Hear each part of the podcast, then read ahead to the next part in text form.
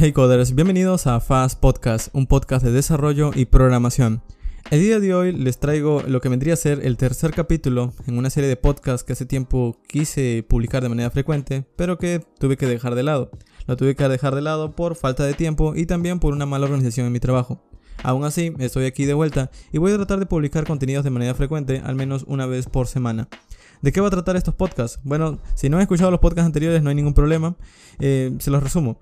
Lo que quisiera abarcar en esta serie de podcasts son temas que están relacionados a programación, desarrollo web o cualquier otro tipo de tema que está relacionado con tecnología o computadoras y que nos pueden afectar en nuestro día a día.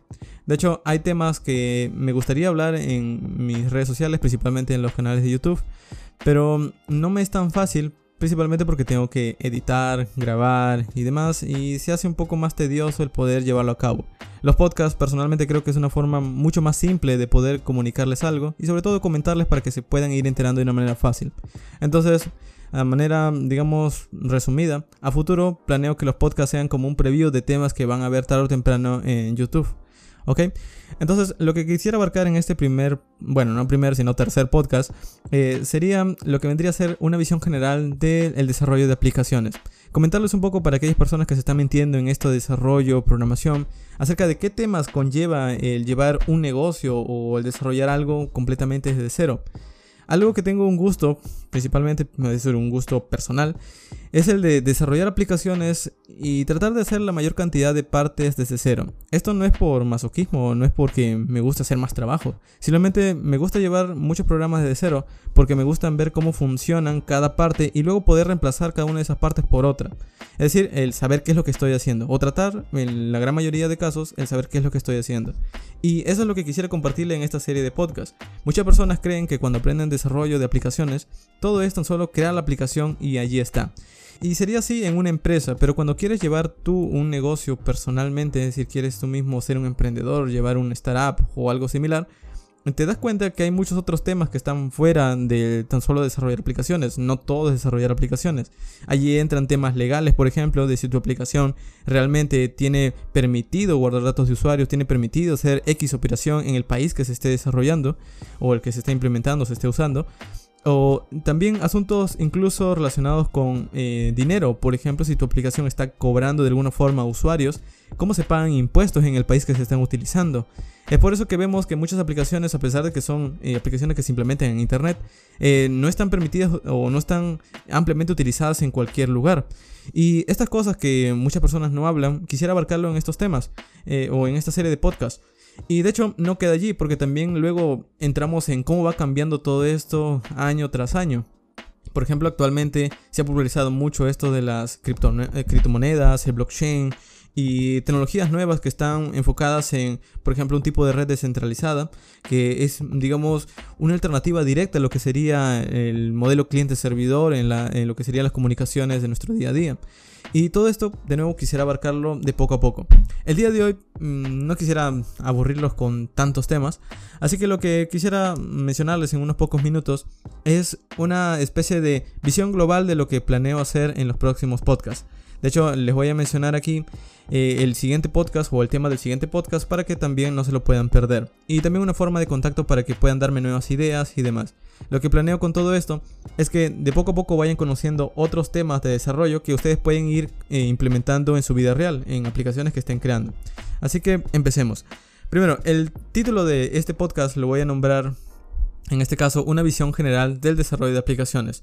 Lo voy a nombrar así porque no voy a estar ahondando en cada uno de los temas, ya para eso van a estar los siguientes capítulos, pero les voy a dar una visión general de lo que conlleva llevar una aplicación. Pongamos un ejemplo. Supongamos que existe una persona que se llama Ryan, esta persona tiene 21 años y se ha, mm, digamos, decidido a crear una aplicación que le va a dar trabajo a futuro, no tan solo a él, sino a otras personas. Quiere implementar una solución para X problemas que ha visto y él, mm, se, digamos que tiene la confianza de poder aprender esto a futuro y poder llevarlo a cabo. Entonces supongamos que Ryan es una persona que no sabe absolutamente nada de programación, de desarrollo, y su objetivo es desarrollar, supongamos, una tienda virtual que le permita vender a minoristas en su país y le permite vender cualquier producto siempre y cuando los vendedores se puedan registrar en su página. ¿Ok? Es una idea que muchas personas han tenido, de hecho, es una idea tan común que no es nada nuevo. De hecho, eh, empresas como Amazon o Alibaba es básicamente la idea que, usan ellos. ¿Ok? Entonces supongamos que esta persona quiere llevar eso a cabo, pero no sabe nada de programación. ¿Qué tendría que hacer? Bueno, esto ya depende de cada persona y aquí entramos también en otros temas relacionados con educación, pero mm, supongamos que él aplica el típico modelo de ir a un instituto, muchas personas aplican este modelo, van a un instituto y entran en un curso lo que sería desarrollo web o programación o digamos cursos relacionados a este tipo de, enfoques, informática, etc. ¿Ok? Entonces él entra a estudiar en un instituto y él empieza a estudiar temas como por ejemplo HTML, CSS y JavaScript. Voy a darles un resumen de cada uno de estos temas, pero bueno, yo sé que ustedes quizás están hartos de qué es eso, pero bueno. HTML es un lenguaje para poder crear un documento, CSS es para poder hacer que este documento luzca bien y JavaScript es un lenguaje de programación que le permite añadir eh, cierta lógica o ciertas funcionalidades a este documento. Unidos, esos permiten crear páginas web y tan solo queda allí. Tan solo nos permite crear páginas web.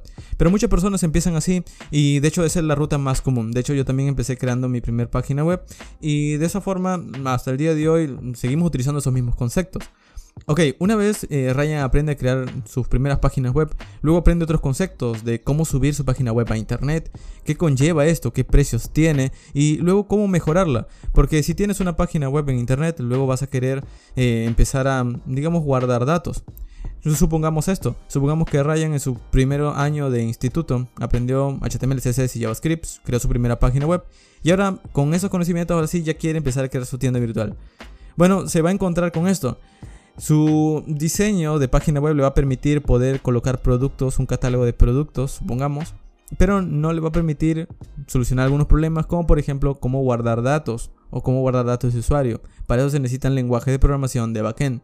Entonces vuelve al instituto a estudiar lo que sería, digamos, una segunda carrera que está mucho más relacionada a informática. Eh, en esta segunda carrera, pues supongamos que él estudia ingeniería de sistemas o algo por el estilo, y aquí aprende de lenguajes de programación, base de datos, aprende de modelado de datos o aprende temas relacionados a lo que vendría a ser las ciencias informáticas, ¿ok? Entonces él aquí aprende eso y con esto ahora ya conoce cómo eh, crear un backend, es decir, cómo crear la lógica de su sitio, lo que, lo que querría hacer. ¿ok? Entonces aquí aprende, por ejemplo, un lenguaje de programación, supongamos que es PHP, una base de datos, supongamos que es MySQL, y supongamos que aprende un, un poco de manejo de servidores, supongamos que aprende Linux o Windows Server. ¿ok?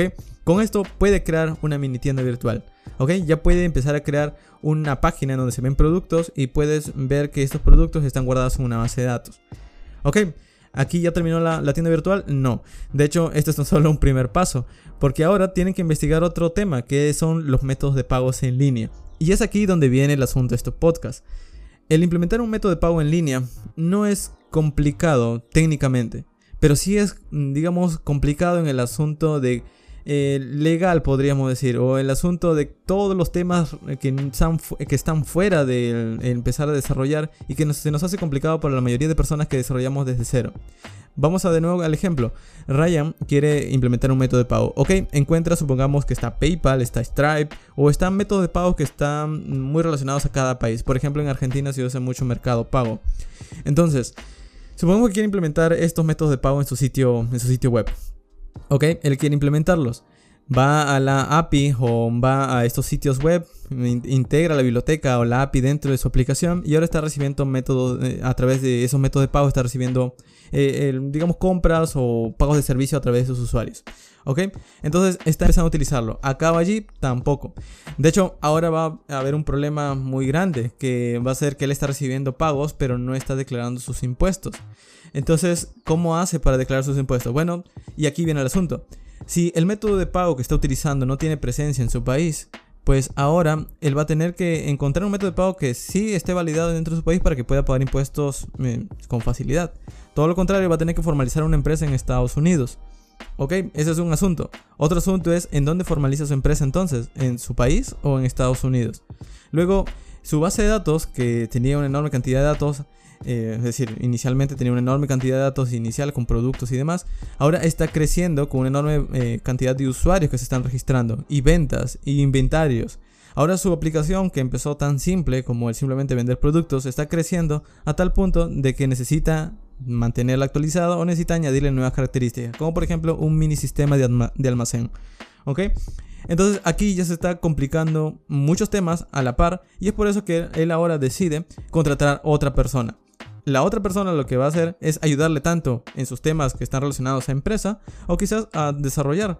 Al final, él va a ver cómo organizarse. Hay muchas personas que contratan personas que sepan varias cosas y se asocian y eso forma una startup. Y digamos que esas tres personas hacen eh, estos trabajos a la par, hacen todos estos trabajos juntos. Es decir, uno se turna para hacer, digamos, asuntos legales, otro se turna para hacer código, otro se turna para ir implementando otros temas que van a venir y así se van a ir turnando, ¿ok? Entonces, como pueden ver, algo que empezó tan simple en un punto se volvió un negocio que es muy similar a lo que vendría a ser un negocio físico. Muchas personas en la vida real eh, contratan, por ejemplo, personas para poder manejar una tienda física. ¿Ok? Aquí estamos haciendo lo mismo, pero es virtual. Pero la manera en la que se lleva a cabo, como pueden ver, sí necesita un poco más de conocimiento técnico, porque se necesita mantener código y estar al tanto de eso. ¿Ok? Ahora, Supongamos que él contrató a otras personas. Supongamos que él ya eh, conoció a algunas personas que les gusta cómo trabajan, empezaron a trabajar y demás. Ahora viene otro asunto importante, ¿cómo administras a esas personas? ¿Cómo, digamos, defines cuánto van a trabajar, en qué van a trabajar, cuánto les vas a pagar? Es todo un tema también. Es por eso que les digo que no tan solo todo es desarrollo, porque cuando empiezan a crear una aplicación todo esto importa. Ahora otro tema muy por aparte.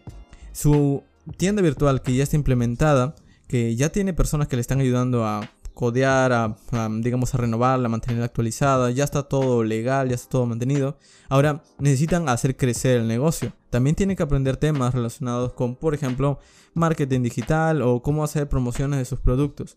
Aquí también entra un asunto de que muchas personas se enfocan mucho en esto, es decir, muchas personas incluso hacen otro tipo de, de ventas en internet donde no tienen tienda física y tan solo se encargan de la promoción. Pero aquí de nuevo les estoy mencionando un enfoque en donde sería una empresa real, sería una empresa eh, digamos que podríamos ver mucho de aquí a tan solo unos cuantos meses. ¿Ok? Ahora, entonces él empieza a administrar a estas personas. Él empieza a tener su negocio funcionando. Él está tratando de hacer publicidad para hacer crecer su negocio. Y se da cuenta que ahora muchas personas que están entrando en su, aplicación eh, son también menores de edad. Y eso es un problema porque mm, no está permitido comprar X productos para un menor de edad en cualquier país. depende de la regulación de cada país. Entonces tiene que también ver asuntos legales, es decir, el saber qué usuario tiene permitido ingresar y cuál no. Esto, por ejemplo, es muy típico cuando redes sociales como Facebook, Instagram y demás tienen permitido tan solo a personas que son mayores de edad. Es decir, eh, tiene mucha importancia porque de nuevo, supongamos esto, YouTube permite a los niños ingresar. Hay muchos videos en YouTube que no son actos para niños. Entonces es por eso incluso que crearon una alternativa que se llama YouTube Kids, pero que también no funciona muy bien. No porque no quisieran, simplemente porque es muy difícil detectar al usuario. Es decir, detectar realmente el usuario si eh, realmente tiene la edad que dice o si realmente es una la persona la que lo creó una, una persona la misma persona que lo creó o es otra y aquí vienen otros temas por aparte que también serían la seguridad es decir, un tema va jalando a otro. A donde quiero llegar con todo este ejemplo es que como pueden ver, aquí ya no estoy hablando netamente de código, estoy hablando de otros temas que muchas personas obvian y que tarde o temprano van a tener que encontrarse cuando lleven un negocio real. Es por eso que en esta serie de podcast eh, voy a estar abarcando uno de estos temas en cada capítulo para ir enterándonos un poco de cómo implementaron nuestras aplicaciones. Ahora, para terminar con el ejemplo, supongamos que eh, Ryan ya tiene su tienda, está todo funcionando, está haciendo publicidad, tiene tres personas, cuatro personas que le están ayudando a llevar el negocio, eh, está eh, todo en regla en cuanto a leyes, le permite tan solo a las personas de determinada edad comprar. Ahora viene otro asunto, la actualización no, todo, no todas las aplicaciones funcionan igual durante muchos años. Esto ha pasado desde que empezó el Internet. Desde que empezó el Internet vimos aplicaciones que tenían, por ejemplo, simplemente una lista de productos con textos y nosotros cliqueábamos allí. Luego se actualizó la web, permitió carga de imágenes de manera rápida, permitió empezar a conectarse en tiempo real para tener chats decir, en vivo o hacer transmisiones en vivo. Ahora, supongamos que la web se ha actualizado y ahora permite al propio navegador hacer pagos en línea y está recibiendo pagos de todo el mundo. Y sobre todo hay nuevas monedas, por ejemplo, de nuevo esto, eh, las criptomonedas o el blockchain o digamos se están implementando nuevos protocolos descentralizados que ofrecen una mejor carga de los sitios o eh, digamos que le dan menos carga a un servidor central. Ahora, ¿cómo se implementa esto? ¿Cómo se actualiza su empresa? Si es una persona que realmente está muy metida en su negocio y quiere que su negocio sea un negocio de calidad, que esté, eh, que sea nuevo, que sea algo que funcione realmente de acuerdo a las tecnologías actuales, probablemente va a tener que ser una transición tarde o temprano. Entonces es aquí donde hemos visto que tarde o temprano una empresa que empieza muy pequeño, si va por el buen rumbo, si digamos todo lo hace de manera correcta o digamos que mm, va tratando de solucionar problema a problema que se va encontrando y lo puede lograr, tarde o temprano va a llegar a ser una empresa grande y es así como nacen muchas empresas como por ejemplo Google, Facebook y demás. Simplemente escalando. Es por eso que han escuchado el término escalables. Esto no es escalable, esto sí es escalable. Que pueda permitirles crecer a largo plazo. Y de hecho, tampoco acaba aquí, porque luego también entra otros asuntos que vendrían a ser asuntos de inversión.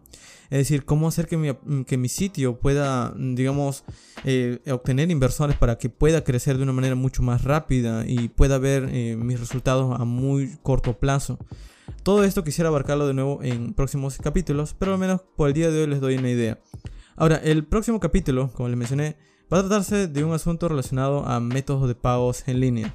Por ahora, tan solo lo estoy planeando, pero eh, he planeado también tener un invitado allí en donde probablemente está mucho más metido en esto. Eh, yo soy tan solo una persona que desarrolla y de vez en cuando me topo con estos temas, pero sería muy bueno invitar a personas que estén eh, básicamente enfocadas en este tema y que puedan comentarnos un poco más para que puedan, sobre todo, darnos a conocer de una manera fácil de qué se trata, por ejemplo, llevar estos temas en, la práctica. ¿Ok? Entonces, eso ha sido todo por el podcast del día de hoy. Lo siento si fue muy largo, corto. Coméntenme realmente si les interesó, si realmente quieren ver esos temas llevados a cabo. Yo igual los voy a publicar, pero aún así me gusta escuchar su feedback, me gusta escuchar sus comentarios o me gusta leer sus comentarios. Y si tienen alguna idea, una persona que quiera participar o una persona que realmente tiene algo que aportar o una opinión que pueda eh, colaborar, digamos, a largo plazo para que todos podamos beneficiarnos, pueden hacerlo a través del correo que es fast.fastweb. Así que allí pueden contactarme y pueden enviarme mensajes. Y eso ha sido todo por el podcast del día de hoy. Nos vemos en la siguiente semana.